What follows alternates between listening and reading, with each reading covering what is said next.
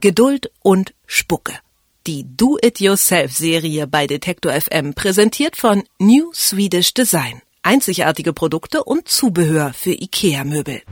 Eltern leisten am Wickeltisch echte Akkordarbeit. Denn ein Baby braucht bis zu seinem zweiten Lebensjahr knapp 4000 Windeln und die müssen ja schließlich auch gewechselt werden. Für die Eltern bedeuten die 4000 Windeln auch, sie müssen insgesamt unzählige Stunden hinter dem Wickeltisch stehen. Ein guter Grund also, sich nicht einfach nur für irgendeinen x-beliebigen Wickeltisch zu entscheiden. Das neueste Hightech-Modell muss es trotzdem nicht gleich sein.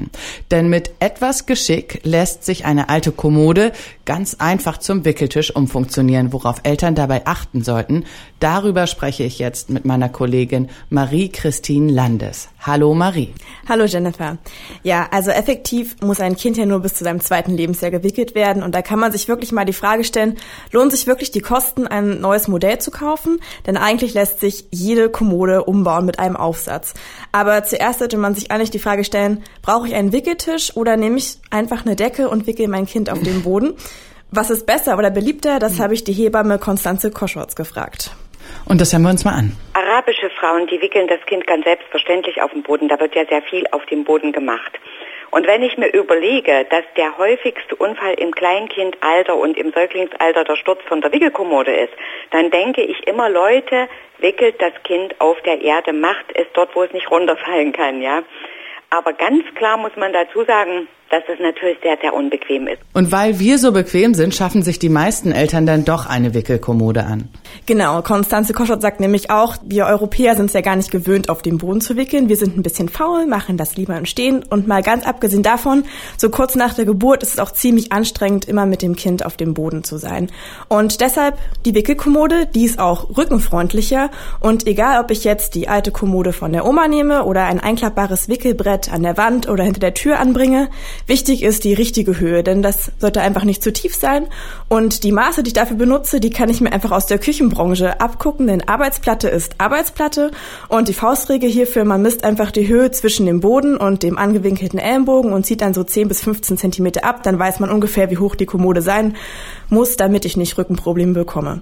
Aber es gibt auch noch ganz andere Dinge, auf die Eltern beim Wickeltisch achten sollten. Und da hast du hier noch einen Ton mitgebracht. Wenn man sich einen Wickeltisch anschafft, dann sollte der wirklich super bequem sein und viel Platz bieten. Die Breite sollte wenigstens einen Meter haben von der Wickelauflage und ungefähr in der Tiefe 70 Zentimeter. Das ist das, was wenigstens sein muss. Das Kind ist ja etwa 50 Zentimeter lang und ein bisschen Spielraum muss man haben. Was ich bei vielen beobachte, was ich ganz unangenehm finde, wenn auf der Wickelfläche sozusagen die Feuchttücher stehen und die Ölflaschen und so weiter. Das ist eigentlich unangenehm zum Arbeiten. Das Kind bewegt sich, es fliegt immer irgendwas um. Es ist einfach schön, wenn die Wickelfläche wirklich frei ist für das Baby und man kann ordentlich hantieren. Die Entscheidung für den Wickeltisch ist praktisch, aber tatsächlich kann es auch ganz schön gefährlich für das Baby werden, denn die häufigsten Unfallursachen für Babys passieren auf dem Wickeltisch. Die größte Gefahrenquelle stellt tatsächlich der Sturz von der Wickelkommode dar und da gibt es überhaupt keine Alters Grenze, wo man sagt, ab da muss man aufpassen, man darf das Kind auf keinen Fall auf der Wickelkommode alleine liegen lassen. Auch nicht, wenn man sich nur mal rumdreht und aus dem Schrank was greift oder von hinten. Das Kind kann man sich immer in den Arm rollen und unter den Arm klemmen und bei jedem Gang mitnehmen. Ob man zur Tür geht, zum Telefon, zum Schrank. Äh, das darf dort nicht alleine bleiben. Ähm, es ist ja überhaupt nicht schlimm. Es immerzu wieder hochzunehmen und wieder abzulegen. Dabei wird das Kind bewegt, es muss mitmachen, es macht körperliche Aktivität. Aber mein Kind kann auch nicht nur vom Tisch fallen. Ähm, auch die Regale über dem Wickeltisch sind eigentlich relativ gefährlich, weil ich immer über das Kind drüber greifen muss, um an eine Creme oder Öl zu kommen. Und die können ziemlich schnell auf das Kind fallen. Und deshalb sollte ich alles, was verstaut werden muss, lieber unter oder neben dem Wickeltisch unterbringen.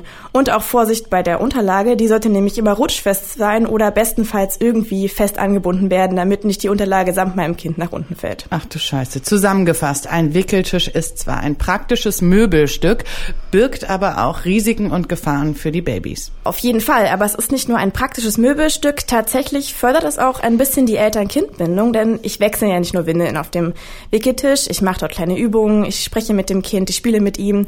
Und deshalb sollte es auch drumherum für das Kind immer was zu gucken geben. Und ähm, Konstanze sagte aber bitte kein XL Mobile, was das Kind halb erschlägt. Es reicht für so ein Baby wirklich so ein kleines Bildchen aus Papier, was ich von der Decke hänge, denn sie sind ja noch klein und sie kennen gar nicht so viel in der Umwelt. Und da reicht was ganz Einfaches aus, was sie sich anschauen können und im Wind weht. In den ersten zwei Lebensjahren verbringen Babys nicht nur viel Zeit im Bett, sondern auch auf dem Wickeltisch, wie Eltern den selber bauen können und worauf sie dabei achten sollten. Darüber habe ich mit meiner Kollegin Marie-Christine Landes gesprochen. Vielen Dank, Marie. Gerne doch. Und kommenden Freitag geht es in der DIY-Serie Geduld und Spucke um das eigene Kino im Wohnzimmer. Geduld und Spucke. Die Do-It-Yourself-Serie bei Detektor FM präsentiert von New Swedish Design. Einzigartige Produkte und Zubehör für IKEA-Möbel.